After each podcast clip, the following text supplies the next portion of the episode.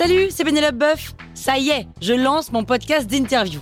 Il s'appelle On tisse la toile et c'est un podcast qui révèle la face cachée des invités. Et d'ailleurs, mes invités, ce sont des CEO et des célébrités comme Gad Elmaleh, Jean-Michel Apathy, My Better Self, Rose Eberstein, Mireille Dumas.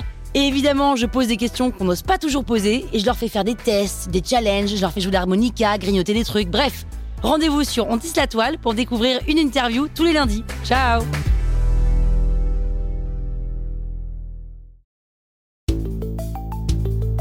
Vous êtes entrepreneur Vous voulez donner une trajectoire optimale à votre startup C'est parti, on attaque le 15e élément.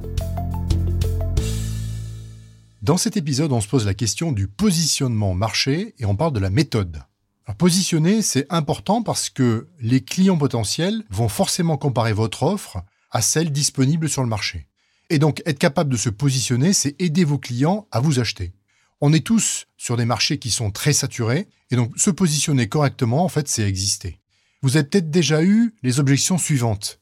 Oh, je suis pas sûr de bien comprendre ce que vous faites. Ou j'adore votre produit, mais c'est pas pour moi.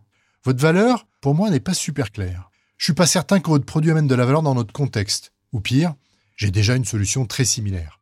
En fait, tout ça sont des objections très classiques qui ont une causalité connue. Votre positionnement est pas bon. Donc en fait, positionner, c'est permettre au client d'acheter plutôt que de vendre. Alors comment on fait?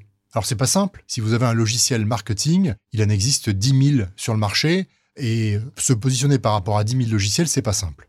Alors il y a une savante du positionnement qui s'appelle April Dunford aux États-Unis qui a écrit un bouquin là-dessus dont je m'inspire et qui donne une méthodologie que je trouve utile et efficace. Première chose, elle dit il faut lister les solutions alternatives, c'est-à-dire vous allez voir vos clients et vous leur demandez que feriez-vous si nous n'existions pas? Et en fait, les solutions alternatives n'ont pas forcément la même forme que votre produit. Ça peut être par exemple ne rien faire. Ça peut être embaucher des gens. Et donc, essayez de lister ce que font les gens pour résoudre le problème.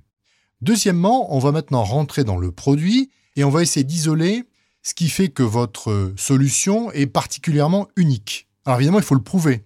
Mais ça peut être des fonctionnalités particulières, ça peut être un prix qui est tellement compétitif que c'est unique, ça peut être un niveau de service, mais d'essayer de décrire ce qui dans votre offre est particulièrement unique.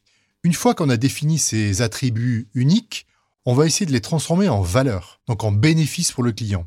Qu'est-ce qui fait que cet attribut unique a une valeur pour un client?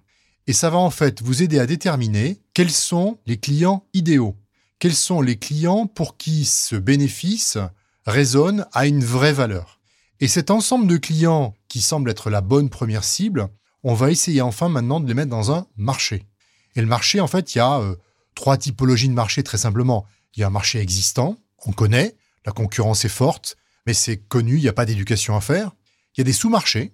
Ben, les sous-marchés, c'est des choses qui sont euh, en train de grandir, qui dépendent d'un marché euh, classique, mais qui sont des sous-marchés. Par exemple, le vélo électrique est un sous-marché du vélo. La tondeuse automatique est un sous-marché de la tondeuse à main. C'est un sous-marché. Et puis il y a les marchés innovants. Le marché innovant, c'est par exemple euh, la voiture autonome. Donc c'est des marchés qui n'existent peut-être pas encore d'ailleurs et qui sont hyper innovants sur lesquels il y a beaucoup d'éducation à faire. Donc essayez de mettre cet ensemble de clients dans un marché. Et dernier point, il faut analyser si ce marché correspond à une trend. Alors je suis pas euh, adepte de la mode, mais la trend, ça va aider vos clients à vous parler. Si vous êtes sur une trend, les gens vont dire il faut que je vous parle. Si vous faites de l'intelligence artificielle, ils vont vous dire ouais, il faut que je vous parle parce que c'est un truc dont tout le monde parle, il faut qu'on en discute.